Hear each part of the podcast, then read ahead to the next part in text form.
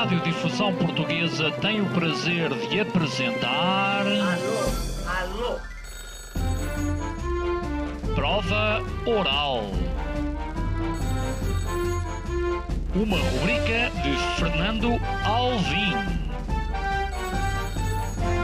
Alô, alô. Todas as tardes aqui na sua Antena 3. Um programa bem divertido para toda a família. Basta telefonar e conversar. Ah, é da Praça da Figueira? E? Dos Jardins do Lógico? Prova Oral. Um programa para gente nova. A vossa atenção, portanto, para o programa Prova Oral. Estão um pouco por todo lado. Nós temos de saber o que é o algoritmo e quem é que, quem é que manda nele, quem é que o construiu, com, com que objetivos, e isso temos de saber se ele está a cumprir esses objetivos ou não. Para uns são vistos como aceleradores de conhecimento e produção. Para outros, são mecanismos que têm que ser controlados já. Nós agora temos noção do que está a acontecer, temos consciência que há riscos e estamos a assumir e a aceitar que o risco é bem-vindo. Algoritmos, uma revolução em curso. Nós achamos que o que vem da máquina é naturalmente bom e naturalmente neutro. E não é. Esta sexta-feira, às 19 horas, estaremos ou não controlados por eles. Queremos acreditar que não.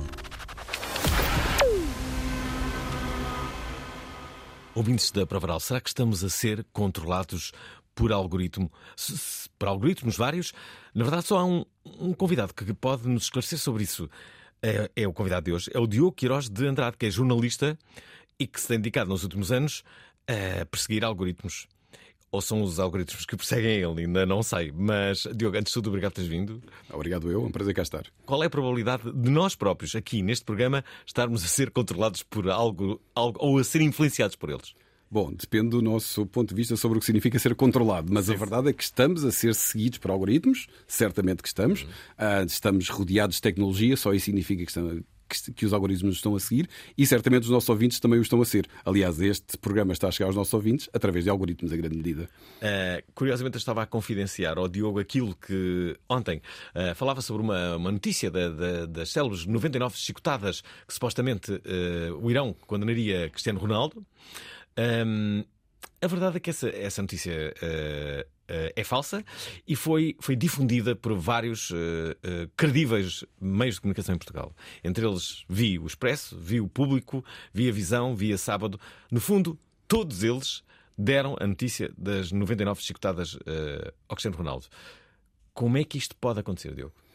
Bom, mais importante até do que como é que isto pode acontecer, porque realmente acontece pelo efeito de difusão e de aceleração que a necessidade dos média tem, de, dos média noticiosos têm, de responder rapidamente ao que parece ser a atualidade. O problema maior é que isto vai acontecer muito mais vezes. Nós estamos a entrar num mundo de desinformação.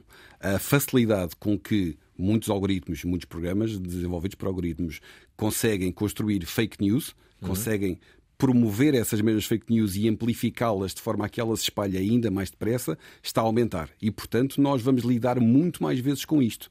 Isto coloca, por um lado, uma responsabilidade maior nos títulos de informação de qualidade, que têm o dever e a obrigação de serem muito mais criteriosos na análise e na verificação dos factos antes de os publicar, o que também é difícil, porque nem sempre têm dinheiro nem meios para o fazer, ah, mas também coloca uma maior responsabilidade por parte das pessoas, que vão ter de escolher muito bem e de confiar onde estão a ir buscar a informação. As experiências recentes que nos têm dito, que nós temos visto, por exemplo, no caso ah, de uma sociedade completamente dividida como a americana, em que há os pró-Trump e os anti- anti-Trump, é que as pessoas não querem necessariamente saber o que é verdade, querem saber aquilo que lhes agrada, aquilo que vai de acordo com o seu modo de ver o mundo. Bem, e os, os, os algoritmos são, são.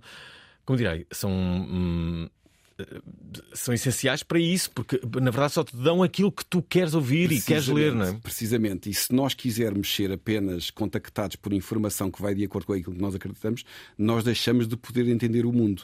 E quer dizer, nós precisamos de informação para nos organizarmos. Não é? Nós de manhã, antes de sair de casa, vamos ver se está a chover.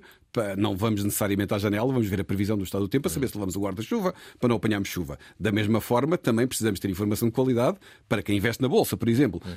Para toda, toda a nossa gestão do dia a dia, nós precisamos ter informação de qualidade. tendo em conta que estamos a entrar num cenário em que é muito fácil falsificar voz, falsificar fotografias, falsificar vídeo, nós vamos entrar num mundo em que vai ser muito mais difícil confiar naquilo que nos chega. Isto é, é um mundo muito mais perigoso. E, aliás, estamos a lidar agora, por exemplo, ainda esta semana, a situação do bombardeamento na, em Israel, no, no hospital em Gaza. Uh, uma, uma, uma, foto que era das Jornadas Mundiais da Juventude, por exemplo, viste isso? Por exemplo, hum. precisamente. Pronto. Hum. Uh, é esse tipo de coisas que vai ser ainda mais fácil de fazer, e já é, e ainda vai ser mais amplificado, porque os algoritmos não só ajudam a criar imagens, alguns algoritmos não só ajudam a criar imagens falsas e vídeos falsos, como depois criam formas de, o propagar, de os propagar muito mais facilmente. Imagina que um algoritmo está programado para identificar o, os símbolos ou as referências a cada um de nós é mais sensível e hum. produz informação individualizada, o mesmo tipo de informação, mas individualizada, para que nós sejamos mais facilmente contactados por ele. É esta a situação que nós estamos a enfrentar. Bem, deixem-me só dizer que o nosso convidado já o perceberam, sabe tudo sobre algoritmos e mais coisas, e sobre tecnologia. Escreve muito sobre tecnologia nos últimos anos. Eh, chama-se Diogo Queiroz de Andrade. Ele tem um livro eh, daqueles da, da, da coleção da Fundação Francisco Manuel dos Santos que se chama Algoritmos, uma revolução em curso. Entretanto, segunda-feira. Nelson Olin é cirurgião. Nos filmes, pá, tira-se a bala e, e fecha-se a ferida e eu já deito a mão à cabeça e digo não. É apaixonado por emergência médica. Eu, eu, eu, fui, eu, eu, fui quase que empurrado sem querer para, para, para a emergência médica. Do tsunami de 2004 a uma tribo no Sudão do Sul, da guerra do Iémen a Gaza, o médico Nelson Olin. Uh, isto é um risco calculado, quer dizer, não estamos propriamente a saltar para o fogo. Esta segunda-feira. Tesouro, só chamar. Às 19 horas na Antena 3. Ora, cá está. Uh, vamos a isto. Uh, dizer que hum, estamos a falar sobre algoritmos, mas sobretudo, e queremos, queremos, como sempre, a voz dos nossos ouvintes. Queremos ouvi-los, queremos que nos digam como é que, como é que estão a ver o mundo, as fake news, uh, o, os algoritmos, se já os perceberam, de que forma é que os perceberam e como regulá-los, por exemplo. Ora, queremos que nos deem todas as vossas informações através do nosso WhatsApp.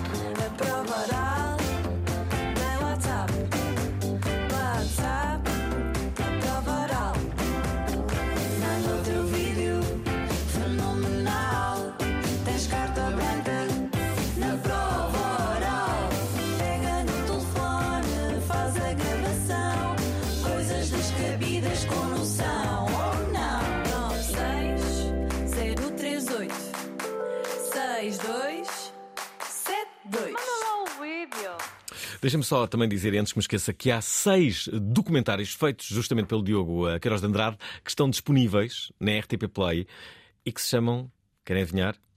Algoritmos. É, é, isso mesmo, é assim que. o que é que aprendeste com esses uh, documentários? Aliás, o que é que aprendeste nos últimos tempos? Bem, tu deves ser das pessoas em Portugal que percebem mais sobre algoritmos, uh, Diogo. Bom, não necessariamente. Eu tenho tentado especializar no, no impacto social da tecnologia, portanto, hum. não propriamente a produção dos algoritmos. Para isso há de dizer, as cientistas, aliás, já entrevistaste alguns, por exemplo, o professor Arlindo Oliveira, ah, sim, há, há, adoro, há uns meses, é esse sim, Incrível. é um dos grandes especialistas. Temos, sei lá, a Joana Gonçalves de Sá, também é uma especialista bastante boa, hum. bastante reputada no tema a professora Virginia Dignum, que é uma portuguesa que vive há 30 anos na Suécia, muito especializada na ética dos algoritmos, também foi uma das pessoas que eu entrevistei ah. para, esse, para esse documentário. Uh, é uma extraordinária especialista, foi aliás uma das conselheiras da União Europeia uhum. quando, quando, a União Europeia começou a decidir uh, criar alguma legislação à volta disto. Uhum. Uh, o professor António Branco, que há pouco tempo criou o Albertina, que é o primeiro grande modelo de linguagem, portanto, um, os modelos de linguagem só estão na base de coisas como o ChatGPT. Uh, este o modelo de linguagem em português europeu e também numa declinação em português brasileiro, foi criado e está disponibilizado ao grande público por parte deste professor, do professor António Branco, que liderou uma equipa. Mas como é, que, como é que funciona o Albertina? O Albertina está disponível, é acessível. Mas seja, é o quê? é um, é, chama-se um Large Language Model, portanto é um modelo de linguagem uhum. grande treinado em língua portuguesa, ou seja, aquilo é um, é o, o, o, tijolo de base uhum. para um modelo de conversação, por exemplo, como o chat GPT, em que nós perguntamos uhum. coisas e ele nos responde. Nós podemos usar o que já está desenvolvido, que é o Albertina, para o treinar com determinados mecanismos de pergunta-resposta, por exemplo, num contexto específico. E uhum. imagina, sei lá, imagina que, por exemplo, a Antena 3 queria uh, replicar uh, o Fernando Alvim. E imagina Impossível. que colocava todos os teus programas uhum dentro de um, de um modelo de linguagem criado, ah, utilizado com o Albertina, que já foi treinado a língua portuguesa, e treinava o tipo de perguntas que fazes, por exemplo. E depois nós podíamos ir a esse modelo que estava treinado e dizia: temos o convidado X, quais é que são as perguntas que o Fernando Alvim faria? E teríamos uma reprodução das perguntas. Obviamente não seria perfeito, também depende do grau de treino que tivesse. A verdade é que era possível replicar com alguma qualidade uh, o tipo de perguntas que ao longo destes anos todos já fizeste aqui neste programa. Que engraçado. Hoje, hoje uh, acordei, eu acordo sempre muito cedo, acordei às seis e meia da manhã e às sete e meia, oito, estava a receber uma mensagem de um ouvinte deste, deste, deste programa que me dizia que a partir de agora os uh, podcasts, maioritariamente, uh, bem, na verdade, todos os podcasts podiam. podiam podiam ser ouvidos pelos, pelos surdos, eh, pelas pessoas uh, surdas, porque, porque na verdade há agora um sistema que, que traduz tudo para, para, para, para texto. Isso é um dos excelentes exemplos dos bons resultados da tecnologia. É ótimo. É fantástico. A tecnologia ajuda a resolver muitos problemas. Uhum. Portanto, esse é um dos bons sinais e há muita coisa que se está a desenvolver para pessoas com dificuldade em acessibilidade, quer a nível da web, quer a nível de apps. Há muita coisa que está a ser feita a esse nível e ainda bem porque é aí que a tecnologia mais útil se revela, não é? Quer dizer, eu estou mais ansioso no bom sentido em termos de algoritmos, pelos algoritmos vão ajudar a prevenir doenças de forma mais ampla. É. Eu, eu, eu, estou, aqui, estou aqui a rir-me, estou-me, estou-me a lembrar que isto pode, pode não ser assim uma, uma boa novidade assim, tão boa assim para as pessoas surdas, não é? Que é, não estão a salvo dos conteúdos agora da, da, da Provarota. Agora tinham escapado Pronto. e agora não, agora vão, vão ver as previsões que nós dizemos aqui di, diariamente. Bom, mas, mas sim, é, acho que é, acho que é uma, uma, uma boa notícia. Já agora é, temos que falar sobre regulamentação. Sim. Uh, e que, o que é que está a ser feito? Acho que, curiosamente, a China já, uh, já vai. Uh, vai à frente, curiosamente, é? nessa, nessa regulação, uh, mas as regulações também são diferentes, por exemplo, entre os Estados Unidos e Europa. Completamente diferente. Quer a tradição de regulamentação de tecnologia, quer a, a prática que se aplica, uh, é sempre diferente. Há sempre vários blocos.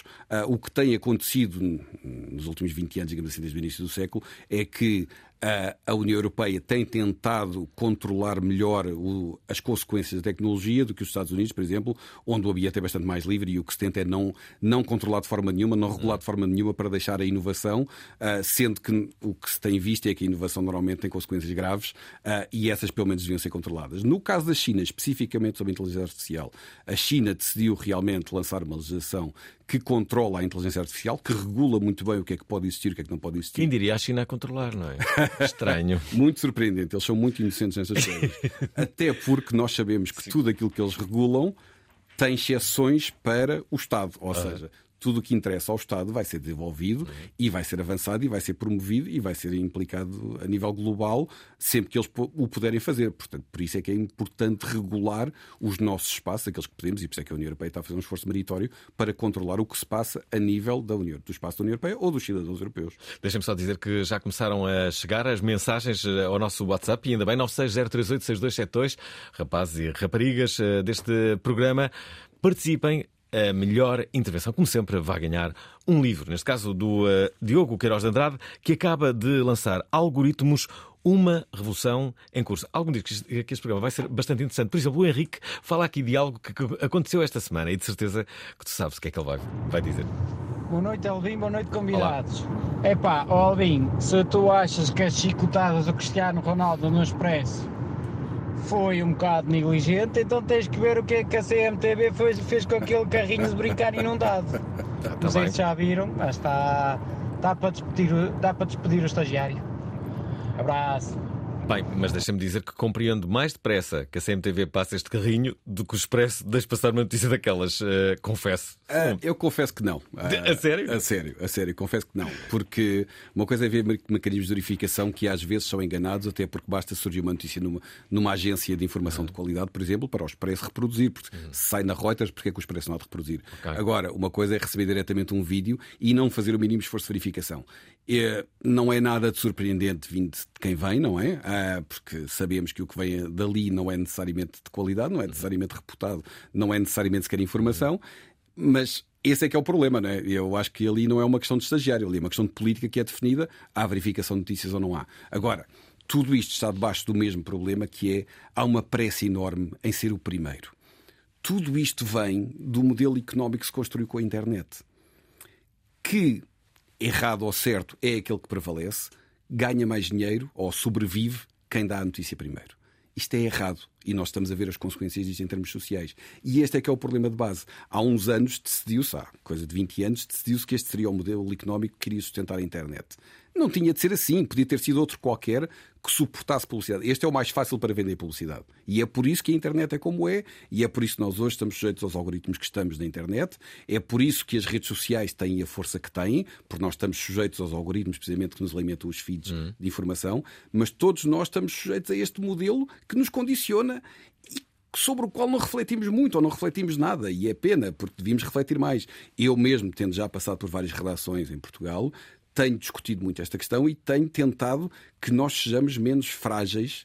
Enquanto produtores de notícias, produtores de informação, que sejamos menos frágeis face ao risco do imediatismo, porque o imediatismo tira qualidade. Então, espera, Diogo. Sim, é verdade tudo o que acabas de dizer, mas de que forma é que os algoritmos e a sua influência já estão neste momento a alterar o nosso comportamento?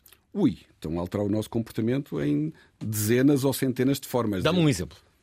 Assim, que, que todos percebam. O exemplo que todos percebam é qualquer rede social que se abre de manhã no telemóvel, no smartphone, aquilo que se vê está condicionado por algoritmos que visam não dar-nos a melhor informação ou o melhor entretenimento, mas prender-nos o máximo de tempo. Para quê? Para que possamos ser eh, atacados com publicidade e consumirmos mais. Pronto. Esse é o primeiro. Mas ah, o trânsito nas cidades é regulado por algoritmos. Ah, grande parte das Mas aí nossas... pode ser uma coisa boa ou não? À partida sim, mas, mas repara, os algoritmos não são maus. Sim, sim. Pronto, Ok, podem ok. ser, podem não ser. Claro, podem ser e Ah, podem não ser. A partir dos algoritmos, ok, falando agora do- da, da- da parte positiva, eh, servem para melhorar a produtividade, eh, a, a forma de- organizacional, por exemplo, das cidades. Por exemplo. Isso pode acontecer. Por exemplo, claro que sim. E há coisas ótimas que nós esperamos que os algoritmos nos tragam. Já estão hoje a fazer e há muitas coisas mais que nós esperamos que, que os algoritmos nos venham a ajudar. Por exemplo, a nível de saúde é uma das coisas mais, eh, que mais esperamos que, que haja um grande avanço civilizacional graças à capacidade algorítmica para detectar padrões e para ajudar, por exemplo, a individualizar ah, o tratamento médico. Imagina que em vez de chegares a uma farmácia e comprares um comprimido que toda a gente compra, tens um comprimido produzido especialmente para ti, em função do teu metabolismo. Claro. Isto não acontecer. está assim tão distante. Aliás, isto já se pratica em algumas, em algumas, alguns casos mais avançados e em doenças muito raras, mas isto pode vir a ser feito de forma genérica. Outro exemplo dos bons casos é o ensino. Todos nós somos personalidades diferentes. Aprendemos de forma diferente informação diferente. Aprendemos matemática de forma diferente que aprendemos línguas. Ah, aprendemos língua de uma determinada fo- forma quando temos 20 anos, de outra forma quando temos 40 ou 50 se nós pudermos ter algoritmos que nos dão, que nos são uma espécie de professor personalizado, que em função das nossas dificuldades e das nossas capacidades adapta a aprendizagem, nós vamos ser capazes de aprender muito mais e muito mais depressa. Isto é fabuloso. Portanto, eu estou ansioso por estas coisas. Aliás, há línguas que eu quero aprender, por exemplo, que não, que não conheço e que gostava de aprender e ser- vai ser muito mais fácil fazê-la desta forma. Portanto, isto são bons exemplos das coisas que aí vêm e vêm a muito curto prazo e que nos irão ajudar bastante. É curioso que estou a experimentar nas últimas semanas, nas últimas duas semanas, uma, uma aplicação eh, com inteligência artificial justamente para aprender línguas. Chama-se Prática. Ah, ok. E é, tu escolhes um tutor eh, e, eh, e pronto, e depois tu, tu vais falando com ele e ele, ele vai, vai, vai respondendo e vai falando. Vai respondendo àquilo que tu estás a falar com ele. É É assim uma coisa de. Eu estou a experimentar um outro completamente diferente, É, é. não é esse, chama-se Gimlish, mas também serve o mesmo efeito. Também é um, é um tutor de línguas também alimentado por inteligência artificial. Bem, e estamos no começo, não é? Com as naturais falhas que ainda devem ter eh, to- to- to- todas estas aplicações, mas daqui a, a 3, 4 anos tudo isto será bastante melhor, não é? Nem sei como é que será daqui a 10. Enfim, o futuro pode ser muito promissor. O Francisco Fernandes eh, eh, é também ele um ouvinte muito promissor e quer falar sobre três impressões. Não uma, três. Olá, muito boa tarde, muito boa noite. Eu queria deixar aqui três impressões que eu tenho com os algoritmos. Vamos lá. Em primeiro lugar, eu até gosto dos algoritmos, porque às vezes eu quero procurar ou conhecer mais sobre alguma coisa e bastam às vezes começar uma pesquisa que depois naturalmente me vai caindo informação em cima de mim. Por outro lado, não gosto dos algoritmos porque ainda estou eu a- a tentar saber algo sobre alguma coisa e eles já querem que eu passe para a seguinte, já me começam a apresentar coisas novas sem eu estar preparado. E em terceiro lugar, há uma coisa que eu não gosto dos algoritmos, que é quando eles me põem à frente informação assim, que não tem nada a ver comigo E eu penso, é isso mesmo que tu pensas de mim? Às vezes sinto-me um bocado ofendido pelos algoritmos. Mas pronto, mas no geral, cá estamos. Queres comentar, Diogo? Quero. Uh, isto tem a ver especificamente, o, o ouvinte disse, ele tem razão, obviamente tem a ver com o comportamento que nós, com que nós nos confrontamos online. Isto tem a ver com um tema que tu abordaste há uns meses no, no podcast que foi antes do verão sobre a privacidade e sobre a cibersegurança. Ah, ah, sim, sim. Tem belo, muito belo a ver, convidado. Exato. Tem muito a ver com a informação que nós disponibilizamos online, que as plataformas têm sobre nós e as interpretações que elas fazem daquilo que nós queremos e que estamos interessados. E é aquela velha história, não é? Nós fazemos uma pesquisa por um sofá, seja por que razão for, e leva, passamos os três meses seguintes a levar com publicidades para comprar um sofá, quer dizer, daquele sofá. Já aconteceu a todos, não é? Exatamente. Isso é incrível. Já agora, deixem-me aqui colocar o Sérgio Rafael Teixeira, precisamos rapidamente de opiniões eh, femininas, 960386272. Eis o que diz o Sérgio uh, Rafael. Ele tem aqui uma, uma dúvida. Uma dúvida se já foi pensado aqui um modelo paralelo, mas, mas de quê? Olá e parabéns para o oral. Olá. Uh, queria deixar uma pergunta rápida ao convidado. Ele estava a falar nestes modelos atuais de, de, de, algoritmos que têm a publicidade. Não há nenhuma forma, ou nunca foi pensado, fazer um, um modelo paralelo uh, de, uma, de uma informação que fosse paga de nível geral, tipo pagar a internet de nível geral e termos acesso a uma informação fidedigna sem publicidade? Nós hoje podemos ter acesso a informação fidedigna, nós podemos assinar jornais uhum. e receber a informação que vem deles. Quer dizer, essa é a forma mais segura, especialmente se nós optarmos por jornais de qualidade, por informação de qualidade, sejam portugueses, sejam estrangeiros. Há muita e variada informação de qualidade em Portugal uh, e também no resto do mundo, obviamente, que se pode comprar. E essa... Mas não é isso que lhe vai garantir que as escutadas do Ronaldo não estejam lá. Pelos vistos, não. Convenhamos que, primeiro, todos erram. Agora, certo, certo. vamos lá ver. O expresso, o público fazem um, dois, é três erros por ano, não sim, é? Sim, Pronto. Ah, portanto, vá. A qualidade que sai dali é genericamente boa. Ah, hum. É bastante mais segura do que outro, outros meios de dedicação que já falámos, não é? Quer dizer, pronto. Ah, vale sim. mais a pena confiar. Tal como vale a pena confiar no New York Times, vale a pena confiar numa BBC. Pronto. Sim, é ah, os órgãos de comunicação mais reputados à partida dão informação de qualidade. Portanto, isso vale a pena. Agora, para toda a internet é possível, mas o dinheiro que se gastava para poder aceder a informação de qualidade sem publicidade ou sem abuso de privacidade seria brutal. Por exemplo, há motores de pesquisa que se podem pagar para não ter de aceder à publicidade. Mas também há motores de pesquisa gratuitos que não têm publicidade. O quanto da, da eu, por exemplo, quer dizer, pronto, mas estes já, já são exemplos de plataformas que não são tão boas como a Google a servir aquilo que nós queremos, mas o próprio Google também já não é o que era, na verdade, porque hoje o Google tem mais interesse em carregar-nos com publicidade e por isso mais de dois terços da primeira página são anúncios antes de chegar claramente à resposta àquilo que nós estamos à procura. Portanto, eh, e mesmo isso está a ser alterado pelos algoritmos, porque muita gente assume que daqui a muito pouco tempo, meses ou um ano, no máximo dois, um motor de pesquisa vai ser um interface como o ChatGPT em que a, a, resposta é dada dentro do, já, dentro do próprio motor de pesquisa, ou seja, já não nos vai recomendar um link, vai nos dar a resposta para aquilo que nós procuramos. Hum. E, e, uh, e, os algoritmos também poderão entrar, por exemplo, na guerra de comunicação uh, de estratégia militar? Já entram, já entram. Nós hoje já vemos, na, por exemplo, na, na Ucrânia, uh, várias daquelas, daqueles ataques com drones, seja do lado russo, seja hum. do lado ucraniano, têm sido feitos graças à programação algorítmica. Quer dizer, isso já acontece rotineiramente no mundo. Tema delicado. A, a, a notícia do bombardeamento do hospital de, de Gaza, não é? Hum. Houve variadíssimas versões. Sim. Eu, aliás, ainda não sei qual é a versão final. E vai demorar algum tempo até sabermos qual é, é a versão final. Uh, neste momento parece um bocadinho mais credível porque tem, está sustentado em mais dados públicos. Uhum a versão israelita, mas ninguém ainda se compromete a dizer, sim senhor, isto está confirmado. A verdade é que, felizmente, tem havido um conjunto grande de pessoas que têm vindo a trabalhar esta informação publicamente disponível na internet, chamam-se os Open Source Investigators, uhum. há, algumas dezenas deles em Portugal que são bastante bons, uh, que fazem trabalho a partir das informações publicamente disponíveis.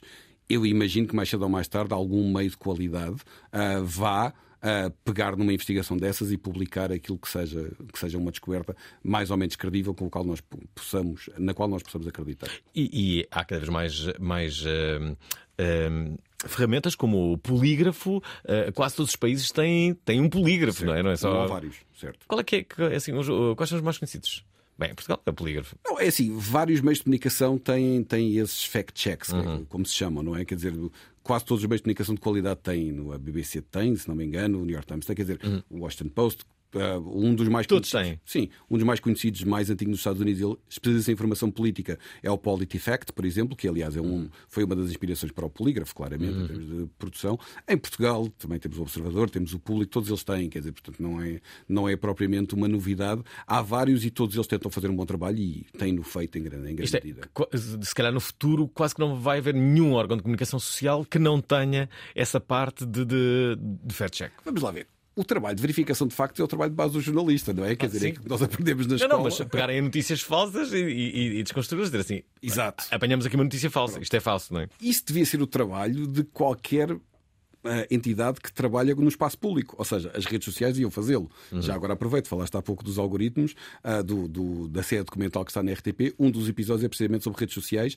e fala precisamente sobre os algoritmos das redes sociais. Bem. Portanto, Uh, outros dois falam de blockchain e criptomoedas, uh, e depois redes sociais, espaço público, uh, algoritmos. Pronto. Onde é que achas que se percebe maior perigo? Vou adivinhar. Nas redes sociais. Sim, em termos de impacto global, sim, claramente. Impacta muito mais gente, claramente. Sim. As redes sociais são, neste momento, e nós temos visto as consequências, aliás, as redes sociais são um bom exemplo que justificam a necessidade de regulação da inteligência artificial. Porque nós vimos o que aconteceu com as redes sociais desreguladas mas, mas o Brexit, o uhum. Trump, uh, o massacre dos Rohingya, quer dizer, temos vários exemplos negativos das coisas más que aconteceram. Regular não implica proibir. O que nós queremos regular é manter os lados positivos e evitar os negativos. Mas quer ver, eh, do ponto de vista utópico, e daí talvez não, imagina que o Zuckerberg, que é basicamente detentor de algumas das mais importantes redes uh, sociais, quer eleger um presidente. Imagina só isto mas não é preciso chegar. Ele pode fazê-lo. Não, já foi feito. Quer dizer, não, repara, uh, o, o, Elon Musk no Twitter hum. bloqueou a, a voz da oposição na Índia. A Índia é a maior democracia do mundo. E, pura e simplesmente, por ordem do governo indiano, foi bloqueada, foram bloqueadas as vozes da oposição. Portanto, isso não é um cenário hipotético, isso acontece com muita regularidade no mundo. Nós é que não estamos atentos. Há processos de manipulação algorítmica de eleições aconteceu há três meses na Nigéria. Quer dizer, nós, no Uganda, por exemplo, nós não estamos atentos a estas coisas, mas isto acontece rotineiramente hoje. Não é um cenário hipotético. Hum. Não acontece nos Estados Unidos, não acontece na Europa. Quer dizer, não sei se não acontece. O que nós vimos com a Câmara de Analítica é que a atividade deles, no, no caso do referendo do Brexit, terá sido suficiente, acompanhado, obviamente, de outros fatores. Não foi o único. O facto de ter havido um grande desinteresse por parte das faixas mais jovens no, no, voto. Mas aquela atuação terá sido suficiente para desequilibrar a favor do, do, do sim ao Brexit.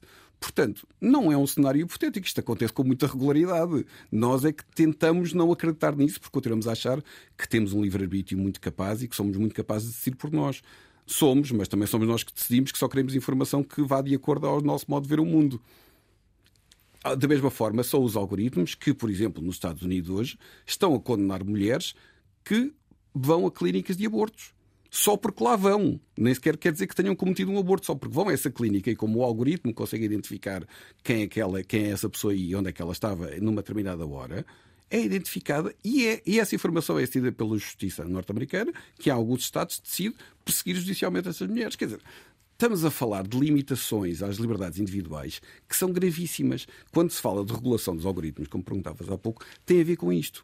Tem a ver com outra coisa também, tem a ver com transparência. Nós hoje, em Portugal, se formos a um banco pedir um crédito bancário, um crédito à habitação, por exemplo, a decisão é exclusivamente algorítmica.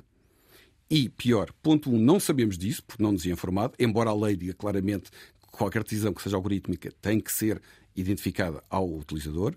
E segundo, não sabemos muito bem como recorrer. Se recorrermos, lá entra um humano no processo e lá verifica a situação. Na maior parte dos casos vai concordar com o algoritmo, porque para ir contra uma decisão algorítmica é preciso muito, é preciso justificar muito. Mas esta decisão, isto é um exemplo também de algo que acontece. Os, os empréstimos neste momento são decididos por algoritmos? Sim, sim, em todos os bancos.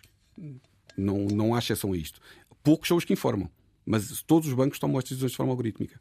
Bem, e já que falamos nisso, o próprio recrutamento de muitas empresas também é decidido, em muitas das vezes, por algoritmos. Essa é outra situação tremenda. Aliás, há um exemplo famoso, eu também o refiro no livro, uh, creio que foi em 2017, há uns anos, a Amazon, uma das grandes uhum. empresas uh, de tecnologia americana, decidiu implementar um algoritmo para verificar os quadros superiores que tinha e desenvolver um algoritmo para, a partir desses quadros superiores que tinha, reproduzir o modelo para contratar pessoas de igual mérito. O que aconteceu foi, como a empresa tinha 80% de homens, o algoritmo estava claramente a privilegiar homens. Claro. Mas como há um efeito de caixa negra que nós não conhecemos muito bem como é que os algoritmos tomam algumas decisões, o que aconteceu foi que o algoritmo chegou ao pormenor de, primeiro, excluir todos os CVs, nenhum deles dizia especificamente o género da pessoa, hum. mas nomes que parecessem femininos eram automaticamente excluídos. No, nomes de colégios onde as pessoas candidatas tivessem dado que fossem de colégios femininos também eram excluídos. Pessoas que tivessem participado em desportos que normalmente associamos mais a mulheres, pumba, também eram excluídos. Portanto, o que o algoritmo fez foi reproduzir a realidade. Ele fez bem o trabalho dele. A verdade é que fez mal o trabalho que era, o, que era o, o, o procurado. E é essas situações que nós temos, é nestas situações que nós temos que regulamentar. Hum. Porque nós temos de exigir transparência ao algoritmo, temos que saber primeiro quem é que é responsável por eles, segundo qual é que é o objetivo dele e terceiro temos de poder olhar para ele. Temos de poder perceber os dados. Porque uh, nós temos aquela ideia que, o, que a máquina é sempre boa. Não é verdade. A máquina, o, o que a máquina nos dá não é sempre bom. Uh, o, um algoritmo, vamos lá ver, um algoritmo é uma receita. Uh, para a forma mais fácil de explicar o que é um algoritmo é que um algoritmo é uma receita, como uma receita culinária. Uma daquelas receitas muito detalhadas em que nós temos os, os ingredientes todos pré-definidos e temos que saber a, a, ordem exata e o momento exato em que os colocamos. Isto é, seria, pronto, a okay. forma mais fácil de entender um algoritmo. Ora, se nós vamos fazer uma tarte de maçã com maçãs podres, a tarte de maçã não vai saber bem, não é? Pronto, o algoritmo é exatamente o mesmo. Se os dados que nós introduzimos estão estragados, são maus, nós vamos, vamos reproduzir algo que nós não queremos e vamos ter um resultado mau. É, é por isto que é essencial que nós possamos olhar para os algoritmos e proibir alguns que queiram mexer em coisas em que não se deve mexer. Ah, estão a ouvir e estou ouvindo. Estou a achar interessante. Eu estou e sinto que os ouvintes também devem estar a achar. Se quiserem saber mais, saibam que há um livro justamente do nosso convidado, o Diogo Queiroz de Andrade, que acaba de sair e que fala, imaginem, sobre algoritmos. Chama-se Algoritmos, uma revolução em curso. Já agora, deixem-me só dizer que temos mais três mensagens muito inovadoras. Alguém me pode dizer? Quem me consegue explicar? É que este programa ainda está no ar? Pá, eu sei lá. Qual é o segredo? Não há uma receita chouriço de segunda até sexta. E depois é aquela cena. Dislexia do apresentador. É como É como azeite de mel. Chuva dourada paira 2002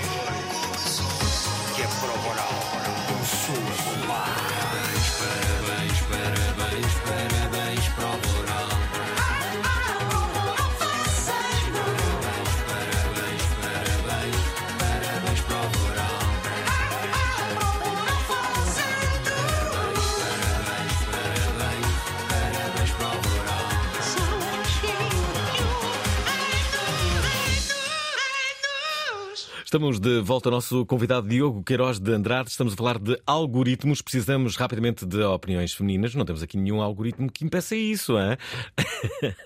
e temos uh, cada vez mais ouvintes, mas cá está, do sexo masculino. O uh, Juan de Lagos uh, quer, quer dizer isto. Olá, Alvin. Olá, convidado. Olá, Juan. Juan, de Lagos. Uhum. É, um, na semana passada saiu um artigo muito interessante no Journal of the American Medical Association, JAMA, uhum. em que falavam da relação entre inteligência, inteligência artificial e radiologia. E diziam que, embora há uns 7 ou 8 anos alguém tinha dito ah, não é preciso treinar mais radiologistas porque vão ser substituídos pela inteligência artificial, um, hoje em dia há falta de radiologistas bem treinados nos Estados Unidos, ou seja, que não se cumpriu esse, essa promessa. Eu acho que em muitas áreas do, da, da experiência humana existe uma incerteza que não sei se realmente não estamos preparados para deixar em manos de um computador. O que é que acham? Diogo. Bom, acho que é um ótimo exemplo para o qual nós podemos aplicar a tecnologia. Há uma a tecnologia específica dos algoritmos. há uma questão de fundo que tem a ver com o desemprego que a adoção desta nova tecnologia vai provocar, como todas as tecnologias de monta, todas as tecnologias transformadoras vão implicar, mas no caso específico deste momento, o que acontece é que os algoritmos são um grande apoio para a tecnologia, são um grande apoio para as profissões. A profissão, por exemplo, da radiologia ou de, da prática clínica, em termos gerais, é perfeita porque o algoritmo, os algoritmos têm capacidade para analisar muita informação. Grande, o grande segredo deles é a capacidade de processamento de informação muito elevado. Ou seja, nós podemos encontrar padrões em 500 milhões de radiografias que hoje não conseguiríamos. Uh, para isso os algoritmos servem. Agora, o diagnóstico continua a ter de ser feito e a ter de ser conferido, primeiro por um radiologista, depois por um médico, não é? Quer dizer, essa parte continua a necessitar de humanos. Agora, o trabalho de SAPA, digamos assim, o trabalho mais pesado, pode e deve ser feito por algoritmos. Já agora, deixa-me só contar uma história uhum. lateral que tem precisamente a ver com radiologia e com algoritmos. Uh, há dois anos, o, no MIT, uh, fez uma experiência também com uma quantidade enorme de radiografias. Não me lembro, isto foi um artigo científico que eu li há algum tempo, já não me lembro exatamente da quantidade de radiografias, mas foram alguns milhares razoáveis de radiografias. E o algoritmo, para além de prever outras coisas, e creio que era precisamente fraturas, era uma coisa simples, o algoritmo, a partir de raio-x, conseguiu identificar com um grau elevadíssimo de certeza, 99,7% de probabilidade, a raça da pessoa a que pertencia aquele raio-x. Bem. Não há nada no raio-x que permite identificar a raça ou nada que nós, humanos, consigamos identificar. Mas o algoritmo, sem que lhe tenha sido pedido, identificou a raça com um grau de certeza brutal. E nós ainda hoje não sabemos, e o MIT publicou um artigo científico sobre isto, ainda hoje não sabemos o que é que o algoritmo encontrou num raio-x para ver a diferença racial e como é que conseguiu acertar. Mas a verdade é que isto aconteceu. Imagina que há um algoritmo racista. Já que estás a falar em raças? Claro, é assim. Pode haver, claro. Claro que pode, claro que pode. É, aquele exemplo que eu dei há bocado da Amazon, se nós quiséssemos que um algoritmo reproduzisse o modelo social da escravatura, ele poderia fazê-lo. Uhum. Quer dizer, esta é a gravidade dos algoritmos. Aliás, hoje isso já acontece. As minorias raciais, raciais são prejudicadas nos Estados Unidos graças aos algoritmos que as visam. Algoritmos, por exemplo, que decidem policiar, uh, que tomam as decisões sobre as áreas que devem ser policiadas e a forma como elas devem ser policiadas. As decisões são tomadas em função do passado, como em todos os algoritmos, uhum. porque os dados uh, respeitam ao passado. As conclusões são normalmente que devem ser policiadas as áreas onde havia mais crime, que normalmente são áreas com mais diferenças raciais. Uhum. Uh, mas, por exemplo, já na Europa, hoje em França, na Polónia, por exemplo, entre outros países, na União Europeia, há modelos de uh, de apoios sociais que são definidos a partir de algoritmos. Esses um, apoios sociais são atribuídos em função da informação que existe sobre as pessoas.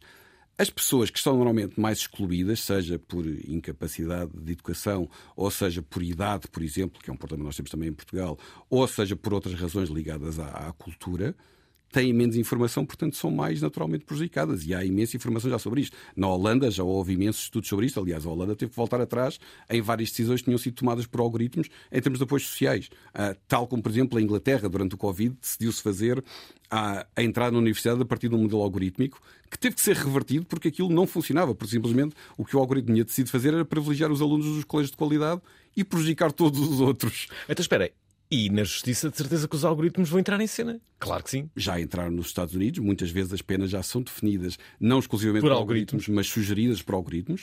Uh, penas. Uh, há pormenores das penas, como por exemplo a fiança, o valor da fiança que deve ser estabelecida em cada pena, uhum. que é definido por um algoritmo, e normalmente tende a prejudicar minorias raciais. Isto já hoje acontece. Bem, as minorias raciais, claramente, que vão ser prejudicadas de, de, deste processo se algo não for feito, entretanto. Claro. É aí que entra a Comissão de Ética e a tua amiga portuguesa que mora na Suécia. Exatamente, a professora Virginia Dinho, não é minha amiga, mas é uma pessoa admirável. Eu gostava ah. que fosse minha amiga, O que é que diz a professora Virginia? Ainda te, ainda te recordas sobre isso? Claro que sim. Ela tem, aliás, um livro bastante técnico sobre o assunto, mas basicamente a ideia é que é, o conceito essencial de base é que tem que haver um humano no processo. Uh, isto em inglês chama-se Human in the Loop. Uhum. É o conceito base é que tem que haver um humano. Por várias razões. Primeiro, para atribuir responsabilidade.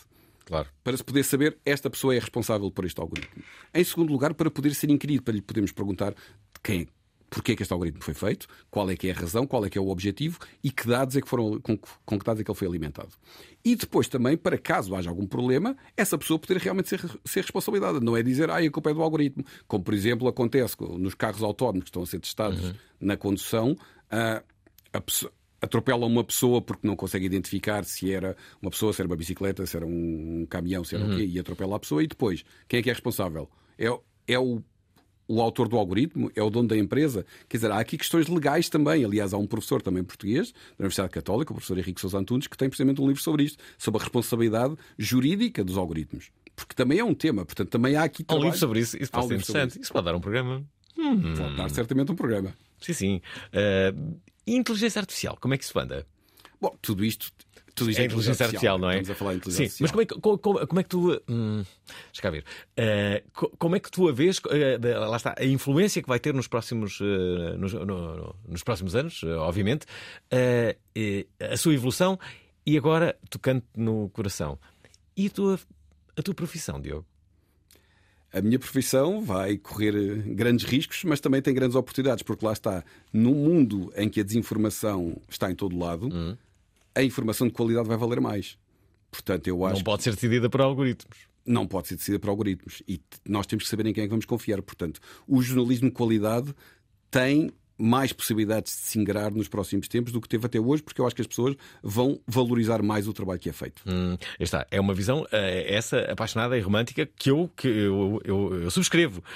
Mas vou dar aqui um exemplo. Certo. Por exemplo, o, o, um, o mundo da tradução eh, está tam- eh, também a ser abalado eh, pela inteligência artificial, nomeadamente ferramentas com inteligência artificial que agora traduzem um texto que demoraria muitos dias, meses, aliás, não sei se sabem, mas em média, um livro, um livro com alguma densidade, demora três meses a ser bem traduzido. É, é o tempo que demora. Ora bem, uma ferramenta destas eh, é tudo muito mais rápido, não é verdade? Eh, há algumas experiências, já está a acontecer, né? o que abalou de certa forma o meio do- da, da- da tradução, em que isso já acontece e os livros são editados eh, eh, com essa tradução. Sim. E ao, ao fazerem, os livros chegam mais baratos ao mercado porque não tiveram que pagar o, o- o tradutor. A pergunta é se o consumidor se importa ou não. Não é? Se percebe ou não que, que estão ali erros, eh, ou se, ah, mas isto também é muito barato.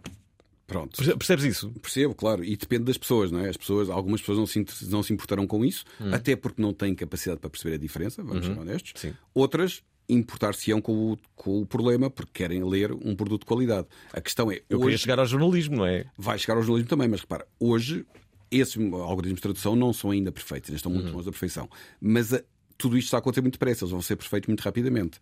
Uhum. Ah, se me importasse, eu aconselhava alguém a ir para tradutor, hoje eu não aconselhava, de língua nenhuma. Pronto. Mas não quer dizer que a profissão de tradutor vai desaparecer, vai provavelmente fundir-se com outra coisa qualquer ah, e vai ser mais de revisor do que provavelmente tradutor. Tu tens filhos? Como? Tens filhos? Não. Ok. É, Ia-te perguntar já o que é que aconselhavas o teu filho a fazer. não era? Sim, mas continua, continua, desculpa. Ah, pronto, portanto, não, não me parece que seja uma profissão que vá poder continuar como existe. Não quer dizer que vá desaparecer, mas não vai poder continuar como existe. Como muitas outras. Aliás, esse é outro dos problemas sociais dos algoritmos. É que vai haver aqui uma transformação social muito grande. Sempre houve com as tecnologias. Nós, quando introduzimos o automóvel, reformámos todos os cavalos que nos Certo. transportavam, não é? Sim, dizer. Mas também, quando nós introduzimos todo o tipo de tecnologia transformadora, nomeadamente a indústria, obrigámos muita gente a ficar sem emprego. Em termos médios, nós incluímos muito mais pessoas no mercado de trabalho graças às novas tecnologias do que as retiramos do mercado de trabalho. Isto é o que tem acontecido sempre. Também vai acontecer desta vez, acredito eu, porque vão surgir muitos novos empregos. Mas há aqui um problema muito específico. Tem a ver com a velocidade. Nós vamos primeiro ficar sem muitos empregos e só depois é que eles vão começar a aparecer. Este desequilíbrio tem que ser compensado de alguma forma. E mais uma vez, o que é que está aqui a passar? Isto é um problema social que está a ser provocado por empresas privadas que são as que recolhem os louros do seu investimento, como, tal como eh, faz sentido, mas o problema social vai ter que ser resolvido pelo Estado, que não vai ter capacidade de refriar estas situações porque não tem meios, porque nós hoje sabemos que os Estados estão depauperados. Não é? Há sempre aquela ideia do rendimento mínimo incondicional, não é? O, re- O- sim, o rendimento básico universal. exato, o rendimento Sim. básico universal. Fala-se cada vez mais disso e as próprias empresas de tecnologia são algumas das proponentes. Mas para isso é preciso que os impostos o permitam. E hoje não permitem, até porque nós continuamos a ter uma visão da forma como taxamos as empresas, em grande medida são taxadas pelo número de trabalhadores. Estas empresas de tecnologia têm muito poucos trabalhadores, porque não precisam, porque é muito fácil replicar o modelo. Uma empresa como o Facebook ou a Google, que tem escala mundial, não têm o número de funcionários à escala do globo. Têm muito poucos. E quando uh, contratam pessoas, normalmente é através de terceiras empresas e de formas um bocadinho, um bocadinho menos claras, como aliás o, o chat GPT já tem feito, que tem vários verificadores de informação em países em desenvolvimento porque são muito mais baratos a quem paga um, um dólar por dia no máximo. Pronto, isso também já foi reportado. Bem. Uh, pois, essa é outra, é outra das consequências da desigualdade da tecnologia para a qual nós às vezes não olhamos e é por isso que é preciso olhar para isto de forma integrada. Agora, esta questão do desemprego é uma questão sobre a qual nós devemos pensar mais. E nós, enquanto cidadãos, nós, enquanto atores políticos, porque nós, quando votamos, somos atores políticos e temos de ser parte das soluções e não dos problemas. Porque falamos em pensar. Nelson Olin é cirurgião. Nos filmes, pá, tira-se a bala e, e fecha-se a ferida e eu já deito a mão à cabeça e digo não. É apaixonado por emergência médica. Eu, eu, eu, fui, eu, eu fui quase que empurrado sem querer para, para, para a emergência médica. Do tsunami de 2004 a uma tribo no Sudão do Sul, da guerra do Iémen a Gaza, o médico Nelson Olin. Uh, isto é um risco calculado, quer dizer, não estamos propriamente a saltar para o fogo. Esta segunda-feira. Tesouro, só favor. Às 19 horas na Antena 3. Estamos de volta para os últimos 10 minutos, muitas mensagens e uma jovem do sexo feminino aqui a participar. Uh, ainda não está em condições de ser ouvida, mas temos aqui o Pedro. Não, esperem, temos aqui o Nuno Paiva que trabalha com algoritmos. Olá, boa noite. O meu nome é Nuno Paiva. Olá. Eu trabalho com sistemas uh, daqueles que vocês estão a descrever. Uhum. Uh, desenvolvo um, com equipas produtos de data science para tomar decisões em, em grandes empresas e também investigo e é responsável. Um, queria, queria, e acho que é um ótimo tema para vocês discutirem no, no programa.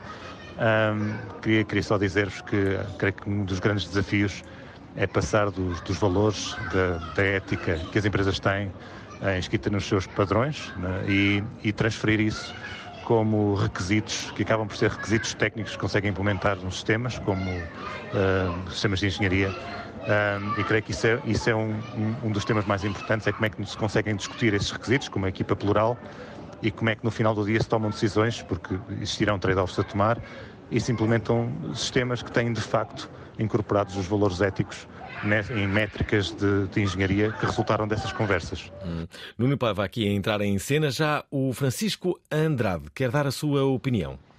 Boa noite, prova oral. Uh, Francisco Andrade, uma questão um, um, curta que é qual a opinião do, do convidado se caminhamos ou não para uh, as máquinas tomarem conta de nós. Qual é a sua perspectiva? Temos aí filmes apocalípticos e livros e, e muitas teorias que mais dia menos dia uh, as máquinas vão tomar conta, seja isso significa o, que for. Mas qual é a, sua, a opinião do convidado? Vamos, estamos ou não a caminhar para, para esse ponto? Ou o convidado é mais otimista e considera que com o tempo o homem adapta-se e consegue e vai conseguir evitar isso? Um abraço. O convidado já vai comentar, mas antes disso temos Leonor. Olá, prova oral. Olá. Uh, o meu nome é Leonor, sou médica veterinária e a minha opinião relativamente à, à inteligência artificial uh, é que no futuro acho que nos vai ajudar muito uh, nas nossas profissões, no, no, nosso dia a dia. Um, por exemplo, na minha profissão, acho que pode ser utilizada como uma ferramenta um, de comunicação com o tutor, por exemplo. Um, como uma ferramenta para me ajudar eh, a tomar certas decisões. Um, e acho que nós não devemos ter medo da, da inteligência artificial. Acho que, que é uma revolução uh, como qualquer outra e que nós nos vamos adaptar e vamos utilizar como uma ferramenta e acho que não, não vai substituir os humanos. Diogo, o programa uh, é o que tu quiseres. é interessante que a Leonor acabou por responder ao segundo, à segunda pergunta sobre a forma como nos vamos adaptar. Eu não estou tão, tão otimista como a Leonor, mas fico contente por saber que há esta visão otimista. Esta visão é necessária e nós precisamos estar preparados para lidar com estes algoritmos porque eles realmente já impactam hoje a vida e vão impactar muito mais. Portanto, ainda bem que há. Agora, é preciso ter consciência dos riscos para os evitar. É só isto que eu, que eu defendo em termos de regulação e de abordagem que devemos fazer em relação a eles. Portanto, ainda bem que a Leonor, uma especialista em medicina veterinária, tem esta perspectiva porque é isto que nós devemos ter em todas as profissões, diria eu, porque mais cedo ou mais tarde elas vão chegar a, a todos.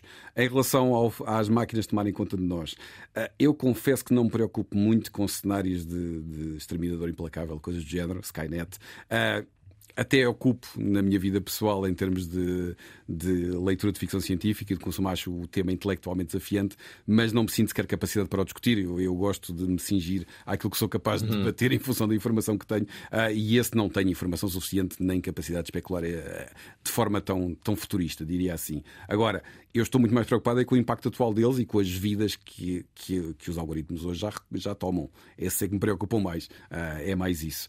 Em relação aos valores éticos, a primeira, a primeira intervenção deste convidado, acho o tema fascinante. Ah, não sei como é que se faz. Ah, adorava aprender e adorava perceber como é que se consegue. Haverá mecanismos, certamente. Ah, aliás, uma das grandes discussões, lá está, voltando a este tema da- da- das máquinas virem a tomar conta de nós, é se nós conseguimos incutir valores morais nos algoritmos, na tal inteligência geral artificial que se pode vir a criar. Temos que o fazer. Não sei se vamos conseguir, não sei se faz sentido. se- portanto, nós estamos a falar de tipos de inteligência diferentes. Só a inteligência humana é que é uma inteligência emocional. Uma inteligência artificial não o será emocional, a não ser que nós consigamos de alguma forma introduzir esses valores. E depois, que valores? Os valores da sociedade ocidental? Podem ser discutíveis, exato, pois claro.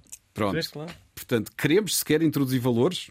Ah, há aqui muitas questões que se levantam. Uhum. Essas questões mais ligadas à filosofia do algoritmo, eu tento não entrar. Lá está, tento consumir muita informação sobre eles, mas não me sinto capacidade para discutir, porque não tenho, não tenho formação nessa área. Olha, já agora, tu eh, tens dedicado os últimos anos a escrever sobre tecnologia. Entre tudo aquilo que tens escrito nos últimos tempos, eh, o que é que te parece mais. Como direi, fascinante? Algum assunto que tenhas escrito e que tenha sido mais comentado do que os outros? Quer dizer, este assunto da, da, inte- da inteligência artificial nos últimos dois, Tem três ocupado anos tudo, não é? Tem ocupado tudo. Até porque o crescimento tem sido muito rápido. É lá está, é a velocidade é que tomou conta disto tudo para cá. Já agora aproveito para partilhar uma história um bocadinho pessoal, mas que tem a ver. Ah, quando a Fundação Francisco Manuel dos Santos me convidou para escrever o livro e para escrever um livro acessível à grande parte da população sobre a questão dos algoritmos, ah, combinámos um prazo e eu estava empenhado em cumprir esse prazo, até que por acaso numa viagem durante um trek que estava a fazer, parti o braço e atrasei-me. E foi o facto de eu ter partido o braço que permitiu que eu ainda conseguisse incluir o chat GPT no, no livro, porque senão eu teria acabado o livro um mês antes do chat GPT ser lançado. Genial. Como parti o braço, atrasei um mês e ainda consegui incluir alguma coisa sobre o chat GPT no, no livro. Portanto, esse foi um pequeno pormenor. Mas sim, mas inteligência artificial é o grande tema neste momento. Eu, quando comecei a focar mais na tecnologia, comecei a trabalhar muito a questão dos mundos virtuais, da realidade virtual, da realidade aumentada, isto é em 2017, 2018. Na altura parecia que era uma revolução iminente. Acabou por não ser, e depois também entrou o Covid e atrasou tudo isto, mas a rapidez com que se aderiu às questões, à- à te- às tecnologias ligadas à inteligência artificial e esta, toda esta lógica algorítmica ganhou um peso tremendo, e aliás é o que vemos também em termos de, de investimento. Entre tudo aquilo que a inteligência artificial pode fazer, todos os dias somos invadidos por novas ferramentas, não é? Uma das ferramentas que mais gostei de ter encontrado, não foi uma descoberta recente, eh, tem meses, foi eh, justamente algo que consegue. eh, resumir em 10 pontos, por exemplo, uma conversa de TED de 4 horas. Uma coisa assim. eh, E, e, e aquilo resume em 30 segundos eh, o essencial. E tu, esta para mim foi a melhor descoberta que eu tive e utilizo muitas vezes. Eh, E tu, no teu caso? eh, Não, estes modelos de linguagem são realmente muito bons para isso. Aliás, ah, já agora aproveito para fazer um alerta sobre estes modelos de linguagem, o ChatGPT e os outros, o Bard, etc. Eles são muito bons para trabalhar texto, ou seja, nós ingerimos para lá um artigo científico ou um livro e ele apresenta-nos resumos muito bons. Nós não podemos pedir a esse livro, a, esse, a, esse, a essa tecnologia como o ChatGPT, para criar livros ou para criar informação. Ou seja, se nós perguntarmos esta pessoa, o que é que aconteceu a esta pessoa, quem é esta pessoa, o algoritmo vai inventar. E vai inven é, chamam-se alucinações, normalmente. Diz, ah, o ChatGPT alucinou. Ele não alucinou. A questão é que o ChatGPT é um algoritmo desenhado para ser convincente. Portanto, ele vai criar uma história que pareça convincente. E há vários casos já reportados. Aliás, houve um caso de um jornalista do New York Times o ano passado que sentiu que o algoritmo estava apaixonado por ele. Aliás, o algoritmo tentou convencê-la a divorciar-se da mulher para ficar a viver com esse algoritmo. Pronto, isto está reportado. Ah, Isso é genial. Os algoritmos são estes algoritmos, estes, estes modelos de linguagem, como o ChatGPT, são desenhados para serem convincentes. Não são desenhados para ser reais, nem realistas, nem para ser informação verdadeira. Portanto, se nós ingerimos informação e pedimos para ele a trabalhar e a dar digerida, é bom, e já agora aproveito para sugerir isto também aos alunos que estão a usar todo o chat GPT e todas as outras ferramentas para fazer os trabalhos de casa, não lhes peçam para eles fazerem os trabalhos de casa, peçam para eles sumarizar a informação que vocês possam aplicar nos vossos artigos. Eu sei que isto agora é moda, todos os alunos estão a fazer isto, portanto não estou provavelmente a ensinar a descobrir a pólvora, estou simplesmente a comentar o facto de que se deve utilizar estas ferramentas para sumarizar informação, é um ótimo exemplo isso que tu aplicaste, não para criar informação, porque não vai, não vai dar bom resultado. Eh, temos ser muito rápidos porque estamos mesmo no final do programa. Vamos passar três mensagens. Esta é a do João. Boa noite para o oral. Tenho uma dúvida. Será que a inteligência artificial vem mesmo colocar em risco os trabalhos das pessoas? Ou efetivamente só será ultrapassado quem não aprender a lidar com a inteligência artificial e com os algoritmos? Obrigado. Eu acho que é a segunda, mas já vai responder o convidado. Pedro Olá, Folgado. Diogo Alvim. Olá. Uh, que ferramentas é que o Diogo prevê que possam existir no futuro e que investimento é que será preciso uh, de ser feito pelos países para se protegerem em termos legais, uh, judiciais e criminais contra deepfakes e provas falsas criadas por inteligência artificial, visto que vai ser bastante fácil no futuro próximo criar chamadas telefónicas ou registros de som ou imagem quase sem pegada digital. Uh, será que os países vão ter que fazer um grande investimento em, por exemplo, investigadores forenses digitais para travar este tipo de monstro? Ou, ou, se, ou terá de ser a justiça a, adaptar-se a este tipo de perigo? Obrigado aos dois e boa conversa.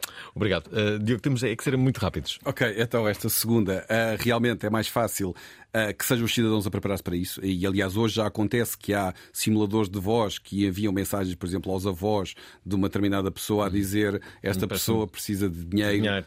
manda-me aí dinheiro. E isto já acontece rotineiramente nos Estados Unidos. Acontecem casos destes duas, três vezes por semana são reportados, para além dos outros não são reportados. Importante isto... combinar uma palavra passe com os avós Exatamente, para eles perceberem que se não houver essa, essa, essa palavra passe é porque é mentir. Exato. Agora, isto não é fácil de fazer. Uh, e esse é um dos grandes problemas, mas isto vai cair sobre os cidadãos. Infelizmente não vai cair sobre os Estados, vai cair essencialmente sobre os cidadãos. Que se liga muito bem à primeira questão, porque o grande problema aqui é a preparação que nós temos para lidar com os algoritmos. E nós, por exemplo, em Portugal, temos uma população envelhecida, temos uma população com pouca escolaridade.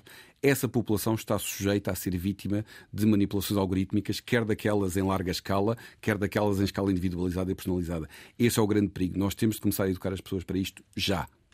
E pronto, não temos mais tempo. Queremos agradecer aqui ao Diogo Queiroz de Andrade, que tem um livro novo que fala sobre este tema, um dos temas do momento, que vai marcar a gente nos próximos anos, seguramente, e que basicamente são os algoritmos. Algoritmos, uma revolução.